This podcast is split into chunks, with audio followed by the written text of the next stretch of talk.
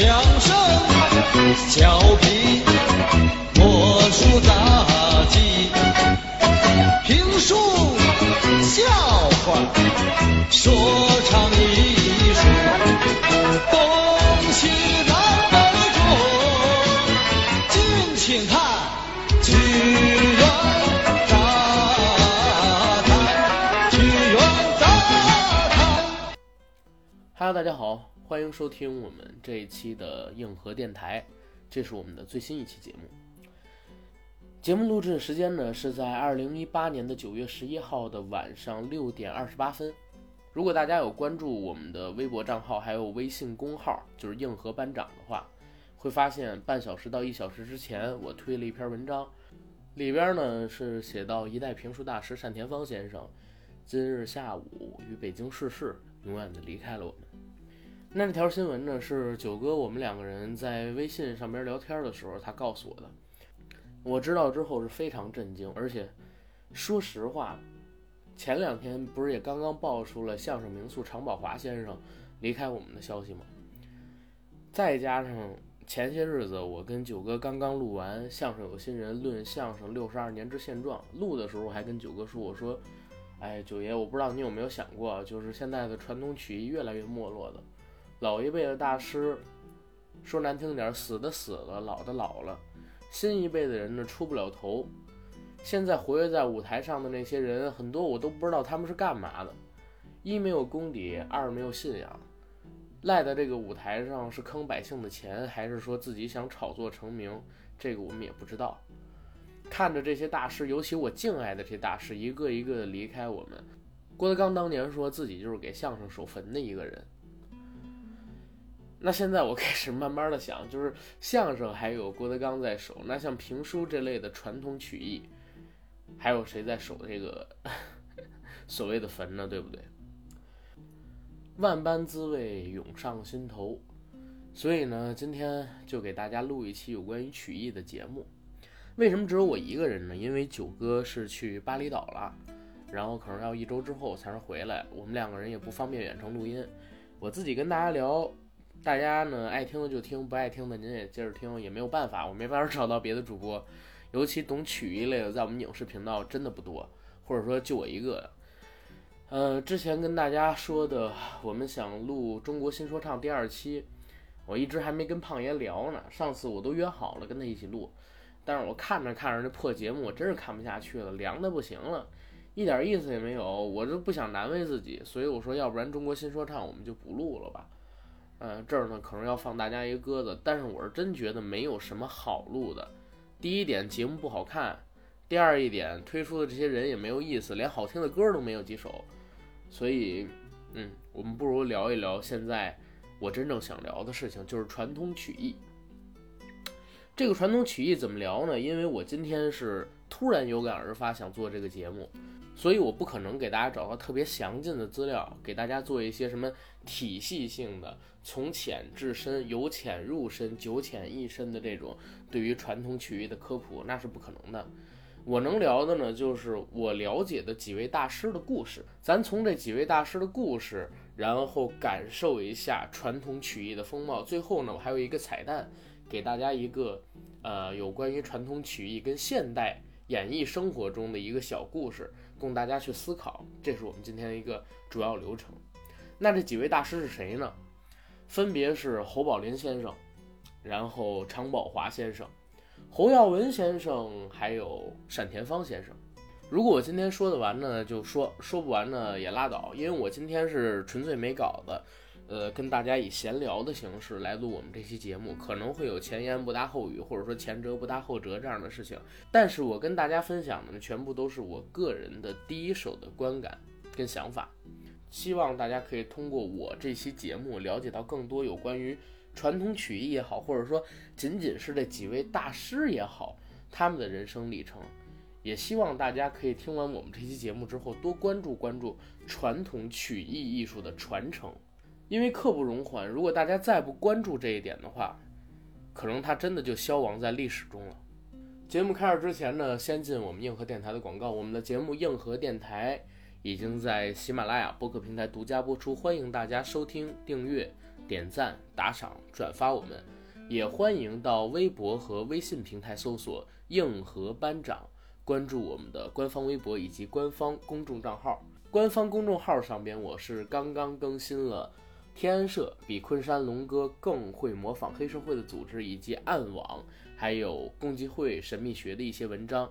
当然，最近一篇文章呢，是针对于我们十月份两周年要推出的纪念 T 恤衫，它的一个概念投票，大家有兴趣的赶紧去参与啊！这个投票九月二十六号就截止了。然后我也会把这个投票的信息跟内容。一会儿说在我们结尾，或者说贴在我们本期节目的附属栏里，方便大家去进行观看。同时呢，如果您想加我们的微信群，也欢迎加我们的群管理员 Jacky L Y G T 的个人微信，让他拉您进群。现在呢，我们已经开到了三群，一群、二群差不多都已经满了，三群也已经有一百九十多个人。因为我们这个管理员他登微信不是每天都登，所以。如果说您当时提了申请，别着急，等一两天肯定会拉您入群的，好吧？好，这就是我们广告的全部内容。进我们今天正式的节目。曲艺，中华民族中各种说唱艺术的统称，它是由民间的口头文学和歌唱艺术经过长期发展演变形成的一种独特的艺术形式。据不完全统计，至今活在中国民间的各种曲艺曲种约有四百个左右。大家可以看到，四百个左右的曲种，其实是相当之繁复的。像山东快书、西河大鼓、京东大鼓、评书，包括说相声，还有我们所说的京戏、黄梅戏、河北梆子、黄梅调，全都算在传统的曲艺艺术里边。它主要是以说和唱、演和评。以及学还有血这几种方式来跟大家沟通，表演自己的艺术。当然，时间走到了二零一八年，大家现在可能提到传统的曲艺艺术，最常想起来的就是相声、京剧，还有评书。但是由于京戏这一块呢，我是真的不太懂啊，所以能跟大家聊的呢，也就是相声跟评书两种。相声的节目之前我在二零一七年的。十月份做过一期喜剧的忧伤，做过两期喜剧的忧伤的系列，还曾经在我们开台的第三期节目《郭德纲没有新鲜事儿》里边聊过，所以也不会说太多的理论方面的东西，主要就是跟大家说一说，呃，这几个老师刚才有提到他们的故事。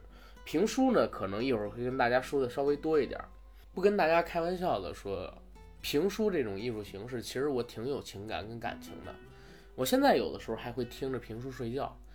前些日子吧，就是九哥结婚的时候，当时刘兰芳老师去参加他婚礼了，然后当时我们跟刘兰芳老师合影，我还跟他同台竞技，说了段贯口，呃，之后我还把这个《说岳全传》又重听了一遍，算是呃最近的一个温习。但是如果你往前推，最早接触到评书，其实是在我三四岁的时候，那时候我记得很清楚，我记事儿都很早。我小的时候，爷爷奶奶那个家呢，离我上的幼儿园很近，近到什么程度？隔壁就是幼儿园。那我从幼儿园下了课，或者说放学之后，别的孩子都是家长来接，但我不是，我是直接从那个幼儿园啊跑到我奶奶家里边去，跑过去我就跟我爷爷一起看半个多小时到一个小时所谓的电视评书。等看完那个评书，大概到六点多，我妈下班了，然后过来从我爷爷家把我接走。要是不接走，我就在我爷爷家睡，然后在那儿吃顿晚饭。我在当时的这个电视上边呢，看到了应该算是风华正茂、正处于艺术巅峰期的，呃，刘兰芳老师跟单田芳老师。当时那个场景我到现在记忆都很深刻。他们在一个灰色的演播厅里，两个人身前呢是一张长桌，坐着一把。应该是檀木吧，或者红木的椅子上，穿大褂讲评书。刘兰芳老师呢，头发微微有点卷，烫过。然后单田芳老师呢，是梳的油亮油亮的，很精神，往后边稍微背那么一丢丢。啊，当然他们年纪大的人很多都喜欢这种发型。背后呢有一把特别大的扇子，这扇子上边写着那个节目的名字，那节目是啥我也忘了。但是我清楚的记得，我在那个节目上面听这几位大师，应该是讲过，首先《封神》，还有《白眉大侠》、《明英烈》、《说岳全传》等等等等。大家可能现在想不到那是有多幸福，您想想啊，就是一个四五岁、五六岁的小孩儿，正在想象力萌芽的时候，世界还仅仅是一个种子往外开始扑棱的时候，接触到了这样一个平台，有两位，呃，应该叫当时也是爷爷奶奶辈儿吧，四五十岁、五六十岁那样的，怎么也得叫个爷爷奶奶。娓娓道来，绘声绘色，连说带演的，给我们去讲那些传统的曲艺艺术中最矫楚的那部分，呃，文化跟知识。这是现在的小孩，在我看来，可能以后再也没有人能够接受到的幸福了。所以感谢这些老师跟我出生的那个年代，能让我接触到这一些。然后今天呢，可以和大家来分享。刚才提到。今天呢，我们主要是想聊一聊侯耀文老师、侯宝林老师啊，应该把侯宝林老师放前面啊，还有常宝华老师、单田芳老师四位。那因为侯宝林老师跟侯耀文老师他们俩呢是父子，所以我就把他们俩放在第一位先说。再之后呢，捎带一嘴儿说说常宝华老师，因为常老师呢，我这一块知道的东西也不是特别多，相比于侯大师的地位而言。呃，常老师呢也没有那么那么那么那么出名，对吧？啊，这个可能有的人会攻击我啊，但是我说的确实是实话，所以常老师这块说的少一些。最后一卦的这个单田芳老师呢，我尽量说的多一些，把我小的时候的一些东西跟大家来分享分享。先进这个侯氏家族的侯宝林先生，侯宝林先生，咱们国内应该算是最知名的相声表演艺术家。相声表演艺术家这个词儿，应该就是当时咱们的中国政府为侯宝林先生单独提出来的。他是第一个接受到这种称呼的相声演员。侯先生呢，他出生于一九一七年的十一月二十九号，于一九九三年的二月四号逝世的。刚才我提到过，他是中国最著名的相声表演艺术家，没有之一，而且是得到官方承认的。叫世纪相声大师、语言大师的称呼，在他当年的一个带领下，相声艺术真正的走进了千家万户，达到了一个令人瞩目的艺术高峰。这个艺术高峰有多高？我给大家来分析一下啊。上一期节目就是我们相声有新人论相声六十二年之现状里边，我跟九哥呢只言片语的提过几嘴。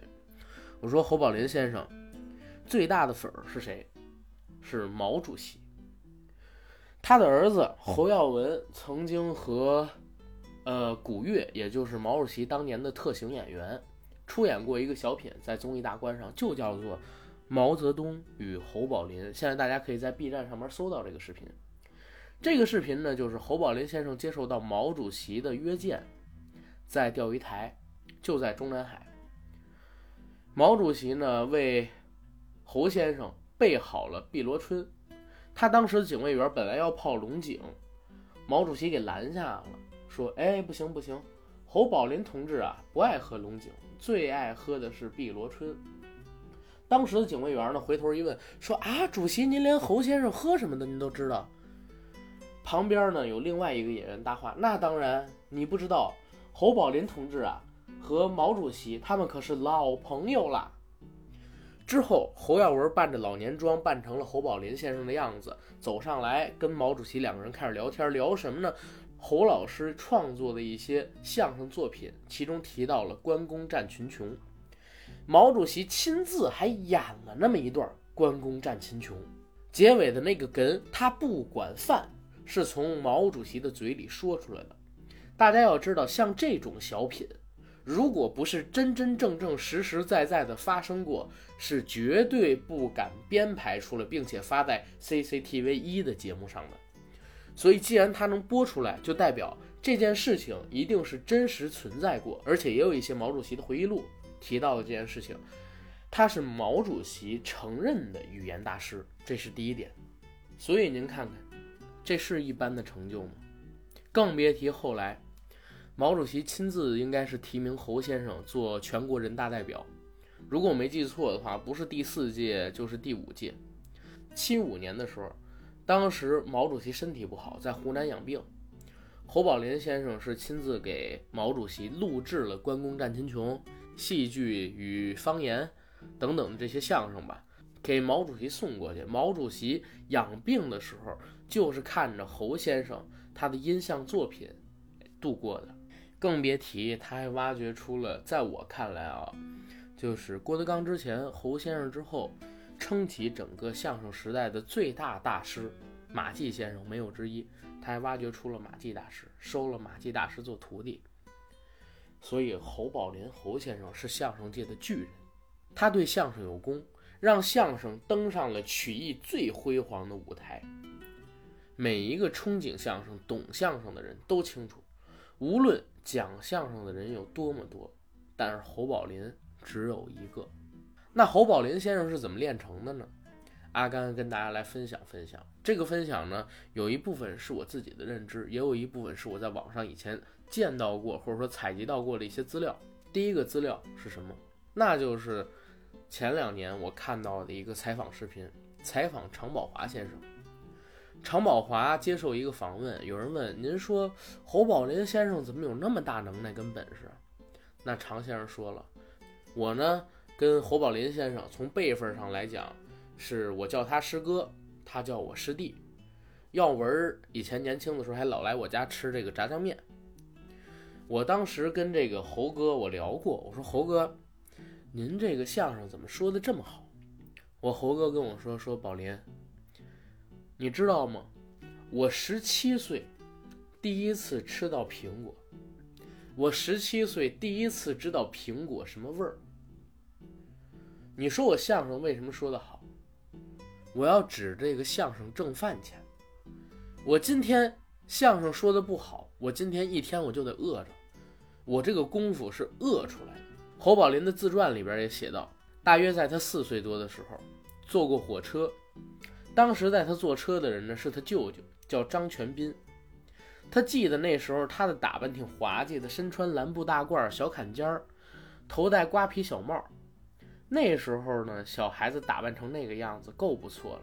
而在他的童年中，扮出那么好的亮相呢，也就只有过那么一次。这一次是为什么呢？是他被他的亲生父母抛弃掉了。他记不清楚到底自己是从哪儿被人带到了养父母的家里，可能是从天津来的。这是侯宝林先生在自传里边介绍个人身世的时候写的一段。他的父母是谁不详。根据另外一份传记的介绍呢，说他的舅舅张全斌并非他生母的兄弟，而是养母张氏的兄弟。侯宝林被侯家收养后，就得了侯姓。之前他可能不姓侯，但是一直到死，他这位舅舅张全斌都没有告诉侯宝林他身世的真相，恐怕是跟侯家之间啊有这个严格的保密协定。不过。虽然不知道亲生父母是谁，自己叫什么，但是侯宝林的出生日期却很精确，那就是公历一九一七年的十一月二十九号，那天是星期四，酉时诞生，所以有个小名叫酉儿。在二十世纪初的中国，有很多人养不起自己的儿女，一般而言，要不然就是卖掉，要不然就是寄养。那侯宝林先生肯定就是前一种。侯宝林先生能成大师，其实我觉得跟他这父母不详、姓氏不详、出生地和原籍不能考证，可能还有一点点关系。因为我们到任何一个地方求职，人家总会让你交代：哎，你爹是谁？你妈是谁？你爸妈是干什么的？在哪儿生的自己？相当于交底。而且中国人一向都相信什么“老子英雄儿好汉”，“龙生龙，凤生凤，老鼠的儿子会打洞”这一套。了解了别人的父母。就得揣摩该怎么对待这个人，而侯宝林呢，他是从养父母那儿只得到了一个姓，他让人琢磨不透。我有的时候，而且如果您对侯宝林先生越了解，你觉得他这个人越神奇。神奇在哪儿呢？就是他让人觉得呀，他是横空出世、从天而降的一个人。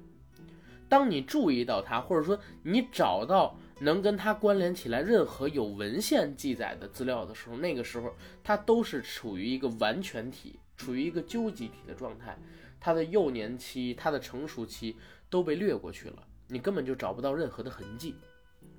侯宝林先生有师傅朱阔泉，按相声这行的规矩，师父师父，一日为师，终身为父，相当于半个爹。但是跟郭德纲和侯耀文不一样，郭德纲身上啊有很明显的侯耀文的演出风格。我不知道大家有没有看过这个，呃，侯老师跟于老师，就是侯耀文先生跟于谦先生两位在一起说相声的视频。帅卖怪坏，侯耀文老师跟郭德纲两个人都是走坏的这种演出风格。那郭德纲是极得到侯耀文先生的真传，他们两个演出方式如出一辙。稍微有一点不同的就是，可能郭德纲更现代、更接地气一些，而侯耀文天生的贵族嘛，毕竟是侯家的子孙，身上带了点贵气。相比于郭德纲说起的话来，讽刺感更少了一些，但是分寸感掌握的特别好，而不像老郭这样愿意得罪人，说出了话来没有一些张弛。这是郭德纲跟侯耀文他们两个这个师徒父子所谓之间的这个关系。但这儿呢可能会有的人反驳我说，这郭德纲以前拜过好多个师傅，然后跟这个侯耀文也没有学过几年，而且学侯耀文的时候已经是一个已经成型、有一定艺术功底的演员了你这么说不对，他怎么会遗传这个，或者说接收了这个侯耀文的演出风格呢？在这儿也给大家做一科普。呃，老郭呢自己曾经和侯耀文先生参加过二零零六年《飓风行动》安徽卫视的一个节目。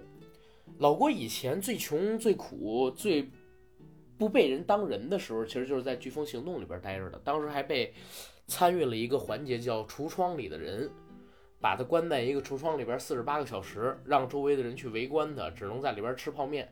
大号什么的，就是拿一块帘布把自己遮起来。那他成名了之后，他带着自己的师傅，还有师傅的搭档石富宽先生，以及于谦儿他自己的搭档，又登上了这个飓风行动。在这个飓风行动上面，他们接受了周群和戴军两位主持人的各种提问吧。他当着这个侯耀文先生的面儿，侯耀文先生也当着大家伙儿的面儿，当着电视观众的面儿，他们一起聊了有关这个师承的问题。老郭提到，教他的师傅很多。他从小呢，五六岁、七八岁，他就跟汪洋，就是当年跟他打官司那个人，往这个高英培先生，也是一个曲艺界的老先生，家里边跑，给这些大师呢端茶递水，听他们讲一些传统的柳活故事。这些大师呢给他们开了一些蒙，然后讲了一些传统文化底子，让他们有一些学习的基础。后来呢，也跟一些师傅学过。有师傅教了他一些底儿，有师傅教了他一些艺，但是唯一一个磕头拜师，一个头磕在地上认证的师傅，只有侯耀文先生一个。而且侯耀文先生在收了郭德纲之后，是非常爱护郭德纲的。大家如果有看过一些就是郭德纲跟侯耀文先生一起经历的采访的视频也好，节目也好，你会发现侯先生真护犊子。而且真拿郭德纲当自己儿子，当自己的传人看待。侯耀文先生还自己在德云社的台上登台过，也发动过当时的张国立先生主持了德云十载那个相声晚会。呃，于谦还在《今夜有戏》里边某一期，他跟郭德纲两个人坐着的时候，分享过侯耀文先生是如何收的郭德纲。原因是。郭德纲当时跟于谦儿一起参加一个活动，当时他们两个人已经搭档了，认识了。参加这个活动的时候呢，侯耀文先生也在。侯耀文先生看郭德纲演了一场之后，节目结束了，就跟郭德纲说：“哎，德纲，以后有空上家里玩去。”这就是一很大的肯定了。又过了一段时间，郭德纲呢在外地演出，于谦儿跟这个侯耀文先生碰到一起了。侯耀文先生呢，就是跟这个谦儿哥说。说，哎，谦儿，我呀最近要收徒弟了，啊，于谦说恭喜恭喜恭喜啊！因为像他们这个一收徒弟，一定要广而告之，让整个相声界的人都知道。这样的话，你到别的地儿演出，哎，你活不下去了，人家给你路费让你回来；你过不了了，人家能帮帮你。因为相声界在过去是很团结的，而不像现在让老郭弄成这个样子。谦儿哥道完恭喜之后，没想到的是什么呢？就是侯耀文先生啊，跟这谦儿哥说说，哎，那个德刚。要是也愿意的话，你让他一起也就拜了吧。你问问他愿不愿意，他要愿意的话，我就一起收了。作为侯先生，主动问一个人愿不愿意做自己的徒弟，大家想想，这是一个多大的肯定？谦儿哥当时说：“那行啊，我现在这种替他答应啊，我也别等回头给您问了，我现在就给他打电话，把电话打给郭德纲。郭德纲当时就答应，答应完了之后就拜了侯先生，一直到侯先生去世，两个人的关系都非常好，而且侯先生给郭德纲看了大量自己的典藏，跟他教过，指导过他很久很久。对于他的传统文化的最后的打造，以及相声风格最后的出魂儿，我认为。”是起到至关重要的作用的，所以我说郭德纲的演出风格一脉相承自侯耀文先生，这话没有毛病。这是郭德纲跟侯先生两个人之间的一个啊往来的关系。接着说这个侯宝林先生，侯宝林先生他虽然有师傅，师傅是谁呢？就是朱阔全。当然也有人说这个张寿臣先生以前也跟侯宝林老师这边教过一些什么什么东西，但是你很难说就是侯宝林和他再往前一辈儿的相声老人。有多大的关联，而且你看不出有什么太多的影响。在侯宝林侯先生的自传里边呢，提到过一件事，就是他当年在鼓楼学说相声，第一次登台说的是戏剧杂谈。戏剧杂谈，大家我不知道有没有听过，现在可以去听一听啊。不过我感觉大家可能很难听下来，传统的相声节奏都很慢，现在的相声节奏都快了，不会有那么长的铺垫时间给你去铺魂儿。那我为什么说？他说，哎，我第一次登台学说的就是戏剧杂谈，那就跟这个所谓的张寿臣，还有朱阔泉老师们相差有点远，而且看不出影响。因为这个戏剧杂谈啊，相比于老一点点的相声段子，有点高，而且太干净了一些。大家可能说一听相声艺术四个字儿。你想到的准是什么干干净净的，什么侯宝林先生啊、马三立先生，但是传统相声里的伦理味儿是很重的，围绕着人的父母妻儿做文章，比如就说之前老郭说的那个什么托妻献子嘛，对吧？还有婚丧嫁娶、白事会之类的，生老病死全都有。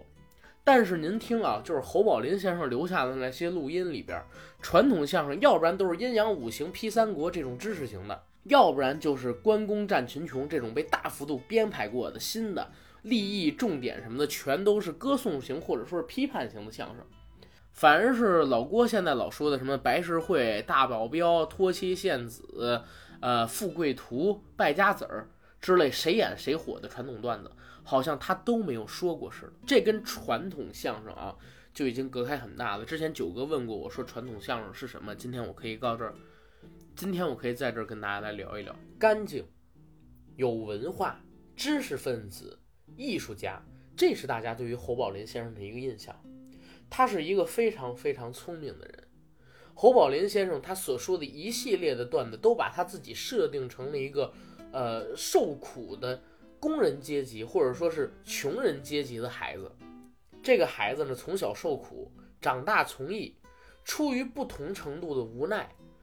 是因为没有更好、更体面的饭碗，而他说的这些段子，他说的这些相声，他说的这些笑话，都是为了让时代变得更好，为他所代表的贫苦大众、穷人们发声，为了让世界能够更好的理解到什么是真正的真实，向更善良的方向去发展，这是大家了解到侯宝林先生。但是我们今天既然是要聊侯老师嘛，我们肯定要聊一聊，就是大家在主流认知之外的侯老师。我想跟大家畅想一下，畅想啊，大家要明白是畅想，就像徐克版《智取威虎山》结尾里边，韩庚说：“哎，如果让我，然后编写这个林海雪原的故事的话，在结尾应该是有个飞机大战。我们只是畅想啊，而不是说真的。如果让我畅想的话。”侯宝林先生如果结合他的自传，他是说自己十二岁的时候要了饭，学了京剧，跑到天桥上跟师傅一起撂地说相声、演节目，然后去讨个赏钱。那在我的认知当中啊，侯宝林先生应该是很苦的过了一段时光。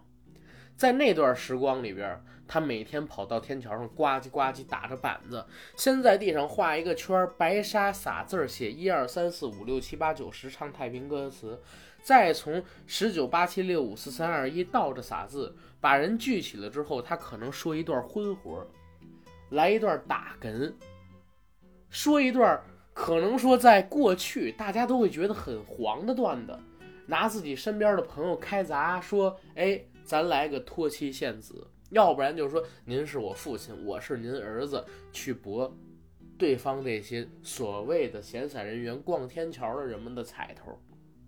当然了，这种经历也造就了侯先生第一出人的艺术风格啊，顶尖顶的；第二，也造就了侯先生顺应时代、接受时代，他可以非常迅速地融入到任何时代里去，而且。可以在这个时代里捞到好处的能力。我说这句话没有贬义啊，因为我觉得在任何一个时代，懂得变通、能够赚到便宜的人，其实都是聪明人。侯先生，我听过他的很多段子，他的相声和当年的那些演员们很多人都不太一样，总会有一种走心的感觉。这种走心的感觉，就是他经历了那个心酸的时代之后。能表达出来的心酸感。天桥出来的人，哪有人不会刚才我说的那一手呢？你给贩夫走卒演什么《阳平关夜行记》能行吗？他不听。不论什么古今中西，只要你想圈粉、拉关注、圈这些广大的人民群众，你总少不了要说什么夫妻行房啊，什么呃男贱女爱啊，男女偷腥啊，生殖器呀、繁衍乃至屎尿屁的这些话题。旧社会的传统段子，六七成全是拿下三路做文章的。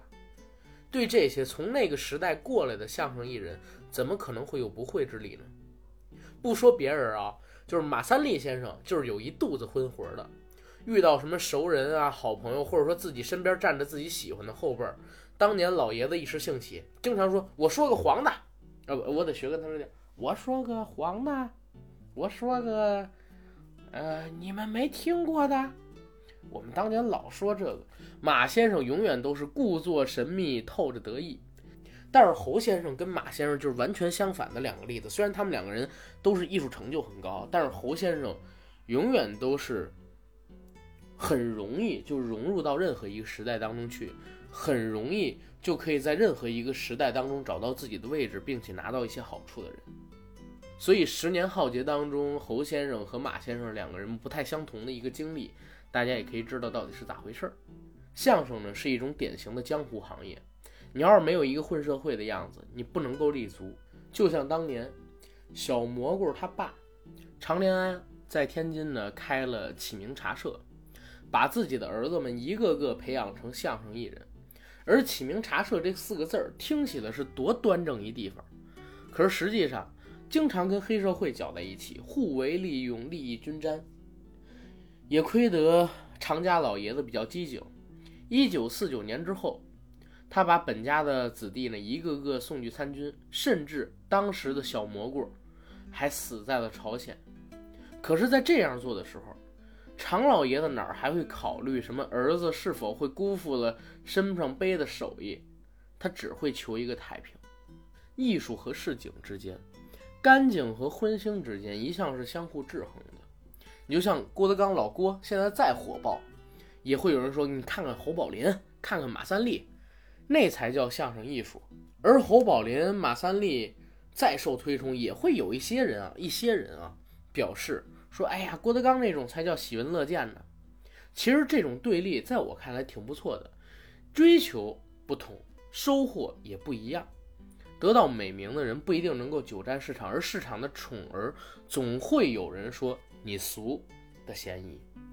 那关于侯先生呢，就可以说到这儿了。刚才其实也说了一点侯耀文先生的，嗯，那关于侯宝林先生呢，其实可以说到这儿了。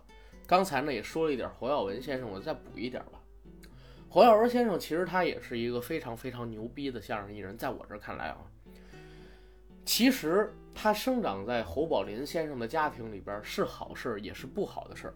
好事在哪儿呢？就是侯宝林先生在新中国建立之后过得比以往更好了。但是差的地方在于哪儿呢？就是侯宝林先生并不希望让自己的子女们走到相声这一行当中去。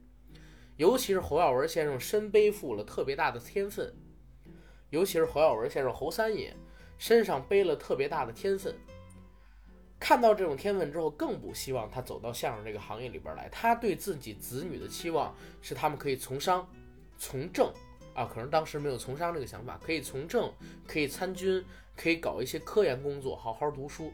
因为什么呢？第一，从旧社会走过来，无论你现在相声被抬到了什么样的一个高度，在侯宝林先生这样的人心中，可能他自己都认为，我现在做的这个行业还是比较低贱。他有这种固有的观念，尤其是我听到过一个传说啊，呃，侯宝林先生当年已经被人叫做大师、大师、大师了，语言大师、艺术大师。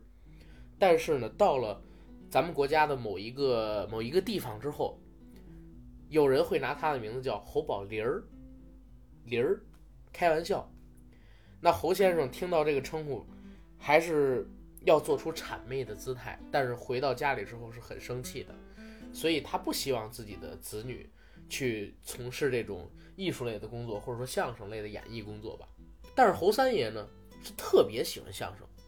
小的时候到青年的时候，一天一天的往这个，呃，常宝华先生的家里跑，跑过去跟常宝华先生就说：“哎呀，您教我几段吧，教我几段吧。”趁这个常先生量活的时候，在旁边学嘛，一双小眼睛在那琢磨着：“哎，这段应该怎么演？这段应该我怎么说？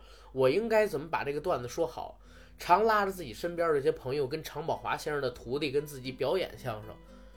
后来呢，常宝华先生都已经觉得：“哎呀。”我就把药文给收了吧，主动找到这个侯先生，侯先生还是给拒绝了。再后来是实在没办法，因为侯三爷太想干这个了，才让他拜入的这一行。干了这一行呢，肯定是成功的。侯先生是相声、小品、演员事业全面开花，而且都做到了一定的成就。作为侯宝林侯先生他的第三个儿子，算是不辱家风，将侯氏相声给传承了下来。侯三爷的相声也是极好极好的，我不知道大家有多少人看过侯先生的相声啊？因为现在可能都是郭德纲，往前倒十年的都是那个侯宝林先生啊、马三立先生、马季先生，还有刘宝瑞先生之类的。侯三爷其实他有很多好的段子，但是现在这个播的很少。像我最爱听的那一版呢，叫做《糖醋活鱼》，那里边演的就不错。如果我没记错的话啊，因为我这个也没什么稿子嘛。侯耀文演的那个《糖醋活鱼》里边，是他自己模仿了很多个、很多个性格的人，甚至呢还有外国人。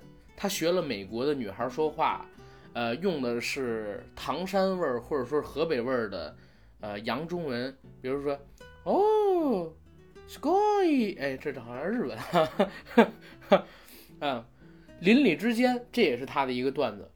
他非常善于模仿，善于学。我最喜欢的一个作品啊，可能说比这个《糖醋活鱼》还喜欢的，是梁左儿写给他的，然后他和石富宽老师一起搭档演的，叫叫《侯福岛》，这也是我所知道，就是梁左先生和侯耀文先生、石富宽先生仅有的一次唯一完整合作的产品。这是一个具有极其强大的讽刺力量的一个讽刺相声，尺度很大，根本就不敢相信说，哎，他是在。八十年代、九十年代的时候创作出来的，而且他曾经公演过，有视频、有音频，现在大家可以在网上搜得到。侯福岛这个相声里边，侯耀文先生一身西装，手拿着一大哥大，上台之后自始至终都是一个道貌岸然的倒爷。这是在八九十年代，呃，京津地区非常是有代表性的一个人群吧。那这个倒爷呢？也是相声舞台上边比较难刻画的一种人物，为什么？因为他又得道貌岸然，又得心里边憋着坏，有一种灭灭的泯视，必须得是大师级别的人才能把他演出来。然后，尽管故事的结束是终止于这个团队老大爷，就是这个倒爷被公安局给抓了，但是观众们依然会记得那个清清，依然会记得那个衣冠楚楚、有风度的倒爷。因为传说中这些神通广大的人都牵扯着那个年代大众们渴望暴富的心态。侯耀文傲慢的对这个石富宽扮演的人，就是说我自己有钱，你不行，你穷，有点像《脱妻献子》里边郭德纲遇到这个于谦之后，于谦特别有钱，身上穿十几个金表，戴几十个大金镯子，从屁股后头噗拿出一杆大金笔，啪啪啪啪，我不认字儿，类似于这样的一种讽刺感跟风格，但是更真实一些。梁左的文章里边一直都有一种执拗，就是相声要不是讽刺，那还有什么搞头？他呢曾经一心想把就是讽刺的作品搬上春晚，但是却连连碰壁，小偷公司不让上，只能转过年来在综艺大观里边亮相。这个侯福岛也没上过春晚，只演了一次。讽刺的相声大多命运不济，不过好在侯耀文先生。在九十年代初期，还有八十年代末期，创作力顶峰的时候，好作品特别的多。比如说，当年他还说过一个《落叶归根》，演归国华侨，虽然是歌颂相声，但是这个歌颂相声就像我当时说的一样，他也打破了当时那种演员的常规，说起来是好笑的。歌颂相声想说的好笑，大家知道这是有多难，但是这是侯先生的一个本事，而且。郭德纲先生这个所谓的这个狠呐，这个坏呀，这个说话毒啊，是绝对不随别人，敢说话也是绝对随这个侯耀文先生。我一直有一种奇怪的想法，就是如果如果你不告诉我，我真的会认为郭德纲是侯耀文的儿子，然后是那个于谦是石富宽的儿子，他们这两对师徒太像了，风格上也好，做人上也好，都太像太像了。还是说到当时他们参加那个飓风行动，去接受周群跟戴军的采访，在那上边呢，侯三爷非常的敢说话，敢说话到什么地步？直指当年跟郭德纲打官司的汪洋说：“哎呀，汪洋之前我在他告郭德纲之前给他打了一个电话，我说俩小孩没什么事儿吧，缓缓和，别生气。汪洋跟我说呀，这完全都没问题，说我们别当真，他只是开玩笑，是媒体这边啊乱炒作。”到了后来呢，我们联系汪洋联系不上了。不过不管怎么样，您要是问我郭德纲跟汪洋这官司我到底怎么看，那我没什么可看的，小孩玩嘛。不过不管怎么样，既然呃能让这个汪洋先生更得到一些关注，啊，就是好事儿。当然我也希望啊这个事件的结果能让汪洋先生火起来。这是侯耀文先生当时的话，你听听这个话是什么意思？又护犊子，又说的让人无话可说。后边呢，也有人问说，这个郭德纲引起了天津相声界跟北京相声界之间的一个所谓的冲突。黄老师先生说，我们相声界过去历史上都很团结，很团结。为什么呢？因为我们每一个人在拜师的时候，都要请上几乎所有相声界里边能喊得出名望来的大师，让他们见证着他做了我的徒弟。那以后我这个徒弟走到哪儿啊，演出了。演不好了，卖不出去票了，身上没钱遭劫难了，你要给他点钱，让他活下来，给他口饭吃，给他点钱，让他送他回来。这是侯先生当时原话，其实也就是说，这是我徒弟，你们得照顾。后边他又补充着说说，哎，我认为您所问的这个问题，说郭德纲引起天津还有北京一些相声团体的一些摩擦，我认为这是个例，它绝不会是一个大面积的现象。而且呢，像这种个例，我认为它只是一种小的切磋，这种切磋加深了北京和天津两个城市的相声团体它之间的一个交流。后边还有一个问题是说，哎，侯先生、郭先生，今年这个春晚的语言类节目您二位看了吗？春晚的语言类节目今年您觉得怎么样？侯先生一听就说了，说你觉得怎么样？周群，你说这个今年。春晚的相声，你觉得好笑不好笑？周群呢比较会说话吧，他说：“呃，我看来不是特别好笑。”那这个侯三爷就当时说了一段让我特别特别感动的话，在老郭以前的好多段子里边都曾经提到过，说那就对了，因为现在管这个段子的人，管这个语言类节目的人，他并不是懂这个段子、懂这种语言类节目、懂这种相声艺术的人。他如果他懂，他就不会让这些段子现在上去。他如果他懂，他就会让一些真正有艺术价值、真正能给老百姓带来欢乐的段子上去。您想想，这是在一个省级的地方卫视——安徽卫视啊，而且是在一个在全国都有一定收视率的节目《飓风行动》里边，侯耀文先生侯家子孙当中的翘楚说出来的话，掷地有声啊！老郭这个。说话损，说话坏，说话敢说，这真不随别人。帅卖怪坏，侯耀文和郭德纲都是属于坏的这个风格，而且都坏的很彻底。郭德纲的很多风格都是一字啊一字侯耀文先生。我曾经看过拜师的那个视频，拜师的视频里跟郭德纲一起拜师的还有一个所谓的师兄，这个师兄呢是一个地方官员，穿的一身西装打挺，很有派。老郭当时穿了一身并不太合身的那个西装，看着自己同门师兄的眼睛里边是充满了那种仰慕。现在回过头去看，三爷有才、惜才、爱才，懂得纳才，这是他的本事。然后当然啊，这儿也提一个题外话，就是打脸的事儿。打脸的事儿在于哪儿呢？就是刚才我们提到，老郭是从这个飓风行动里边走出来的。曾经在飓风行动里边最苦的时候，最不拿那自己最不为别人当当人的时候，是做副主持人，跟着在旁边搭腔说话。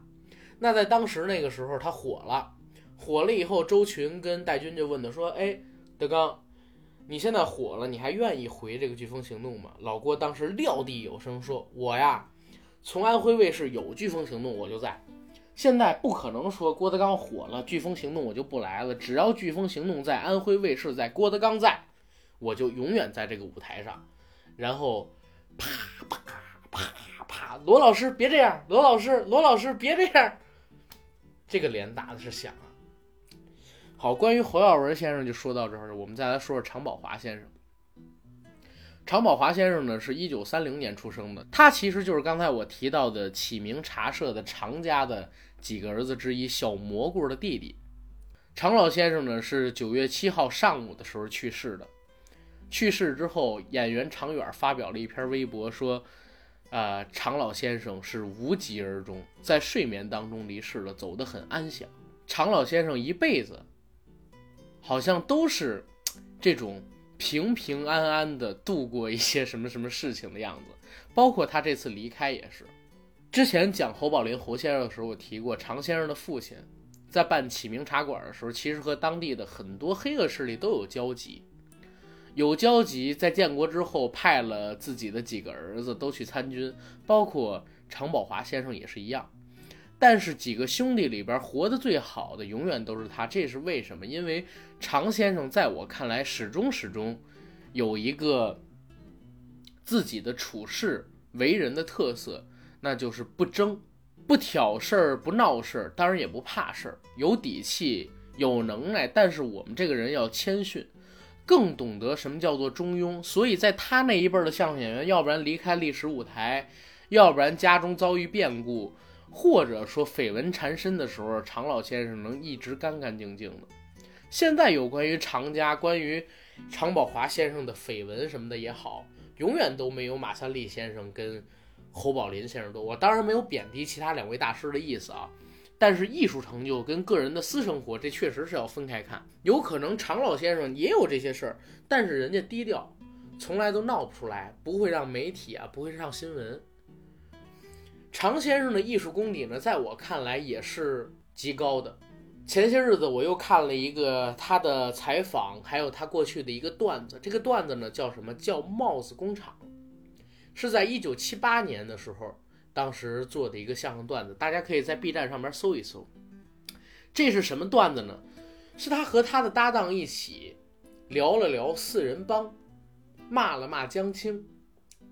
所谓的帽子指的是，哎，四人帮说你是地府反右坏，你就是地府反右坏；说你是黑五类，你就是黑五类；说你是居心叵测，你就是居心叵测。给任何自己看不爽的人戴上一顶帽子，让你永世不得翻身；而你只需要溜须拍马，你就永远不用戴他们生产的这个帽子。这个帽子工厂它的一个讽刺尺度是非常大的。虽然虽然，如果说大家去听，你会感觉到这个帽子工厂它也是在讨好四人帮被打倒之后的政府，因为他在里边一直宣扬毛主席万岁，跟随毛泽东思想。江青四人帮都是为了颠覆毛主席的政权，不按照毛主席的指示去走。但是你依旧可以感觉到这个相声段子本身的力量。常先生呢，最让我敬佩的一点就是在于他做人永远是这样的：既不出头，又把事儿给你办了。就像他给自己写的一个墓志铭，这个墓志铭是他一七年的时候参加一个采访的时候提到的。那个时候呢，他已经把墓志铭刻好了，创作不到点儿，表演不起眼儿，混了大半辈儿，弄个半熟脸儿。这是常宝华先生对自己的总结，他也时常拿这句话来说自己的舞台生涯。那当时的那个记者或者说主持人问常先生为什么这么自谦，他说自己确实就是这么认为的，百年之后也会把这个文章，把这几句话写在自己八宝山的墓碑上作为墓志铭。这是常先生做人的风骨，我是佩服的。而且常先生是真爱相声。大家如果有关注关注微博上边一些视频的话，经常能看到，呃，常先生心血来潮就冲到德云社后台，到那儿坐着，挨个的跟那个演员们问好，跟演员们打招呼，演员们挨个叫的师爷，一个一个的给指点，而且他很看好郭德纲。之前的话，我也提到过一些事儿，就是很多大师其实都是看好郭德纲，像他们这一辈儿的，说传统曲艺走到现在这一步。有郭德纲真好，但是啊，郭德纲这个人只有一个，出的太少了。可能说，只有在这种八十多岁、将近九十岁行将，不能说行将就木，可能都快要离开我们这些曲艺演员们、老艺术家们，他们心里边的那份热爱，才会知道出现一个能把他们所从事了一辈子的事业进行下去的人有多不容易。这是常宝华先生。最后聊一聊这个单田芳老师。单田芳老师呢是今天下午的时候去世的。我知道这个消息的时候，应该是在下午的五点多六点多吧。当时九哥告诉我的。我刚才也说了，在微博上边还有公众号上边发了一个长图片，以寄哀思，先生千古。那如果要聊单田芳老师，我觉得有几个点是好聊的，就是一他对我的一个影响，二呢。就是单田芳老师他的一个表演风格对我的影响，刚才已经提到了。对我的影响，刚才已经提到了。几乎我从五岁开始到七八岁，每天晚上都是听着他的评书和刘兰芳老师等人的评书长起来的。所以得知他去世的这个消息，我是心里边，呃，很难受，很难受。尤其单田芳先生，在我看来是现在评书界硕果仅存的几个巨人。大家可以细数一下，哎，单田芳老师、刘兰芳老师之后，是否还有一个在全国拥有影响力的评书演员？已经完全没有了。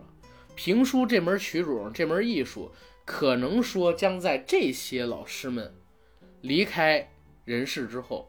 彻底的消亡掉，淹没在历史的尘埃里。像现在的扬州评话，地方性的闲散艺人依旧有，但是学的人越来越少。而以后登上历史性舞台，起到全国性轰动效应的机会，也是几乎为零。说一下这个单田芳老师的风格。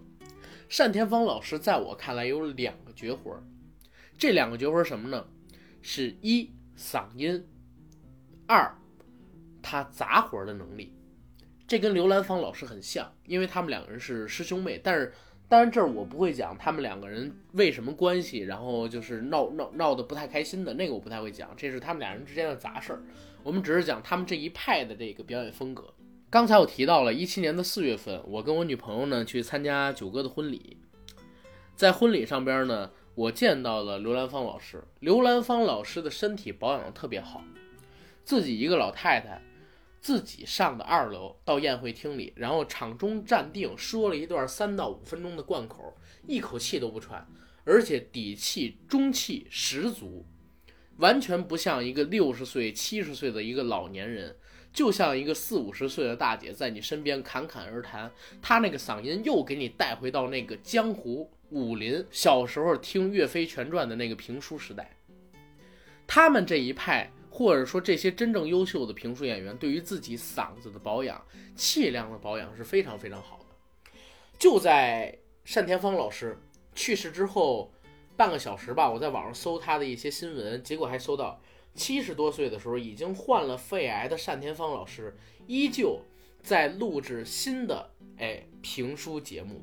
后来我又看了一下单田芳老师的微博，单田芳老师呢还在营销着自己。最近一条微博应该是九月七号或者九月八号发的，希望大家去购买他的网络音像评书作品。这儿又引出了一个事儿，就是单老师他的厉害之处。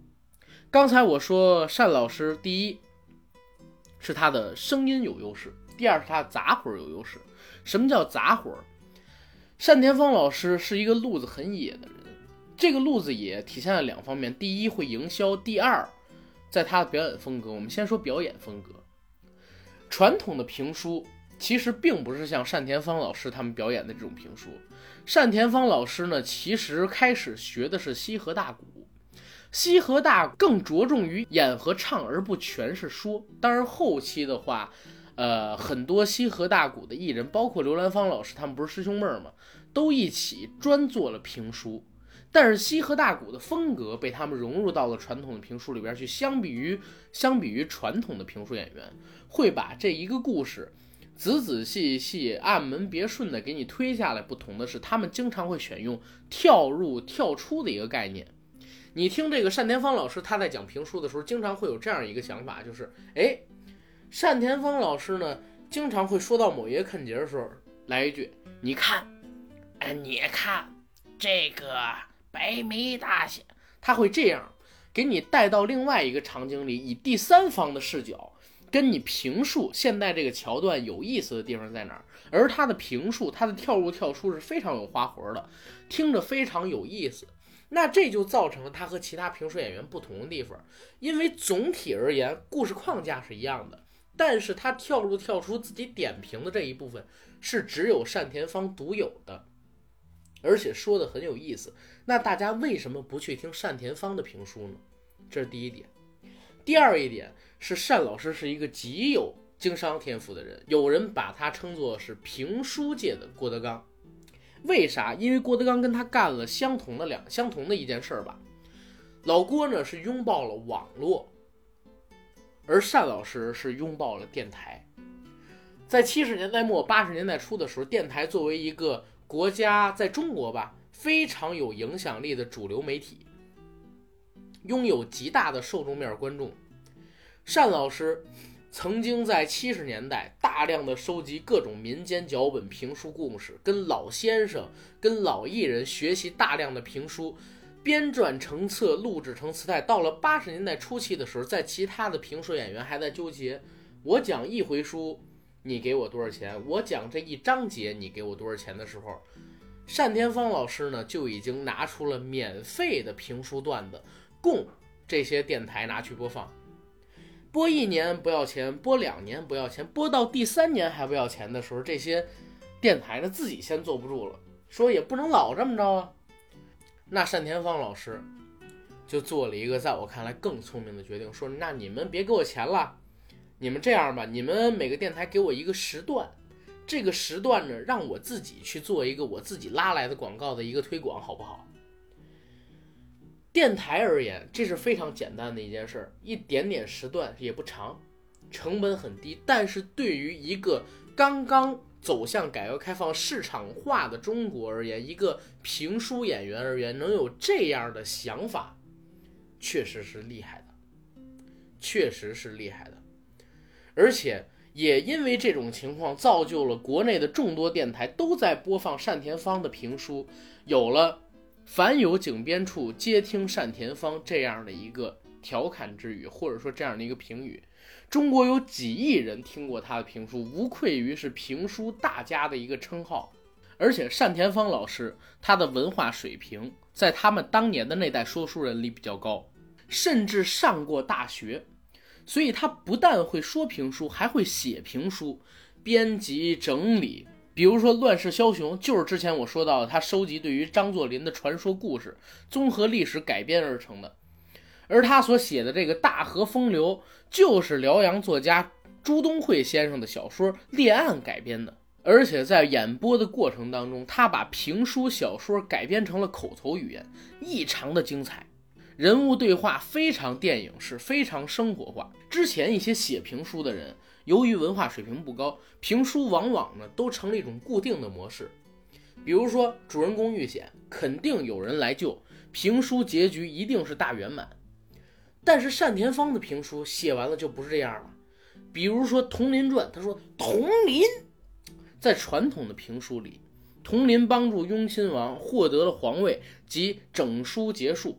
但是在单田芳老师那儿呢，又加了一个情节，就是当了皇帝的雍亲王让佟林去杀掉十四皇子，但佟林不忍，继而皇帝恼怒，设宴用计害死了群侠。佟林侥幸逃脱，率领弟子躲避皇帝血滴子杀手的追杀，直到隐居。虽然在这之后，有人评价这样改不合乎常理。但是对于几百年不变的评书结局，这样改的确精彩了许多，而且人物更有跌宕起伏跟转折感，这是单老师真正牛逼的地方。行了，今天这期节目录了两个多小时，而且中途有一段我们家猫叫了，我把那猫，哎呀，收拾完了之后忘了摁这个继续键，结果有半个多小时，将近一个小时的时间吧。没有录上，这是给大家重录了一段。因为只有我自己一个主播，所以这一期的节目可能会有点单调。但是我讲了我自己认知当中的一些干货，希望大家还是能够认真听，然后可以在评论区跟我有更多的互动。再之后呢，之前提到过一个事儿，就是我们已经开放了呃硬核电台两周年纪念文化衫它的一个概念投票，就在我们硬核班长上边。我也会把一些内容写在我们本期节目的附属栏里，欢迎大家去投票啊！这个投票是二十六号的时候截止，然后是第一次投票，我只放了一些版型跟一些需求帮助，真正的概念图还会在未来几周持续投票，欢迎大家持续关注。好，谢谢大家。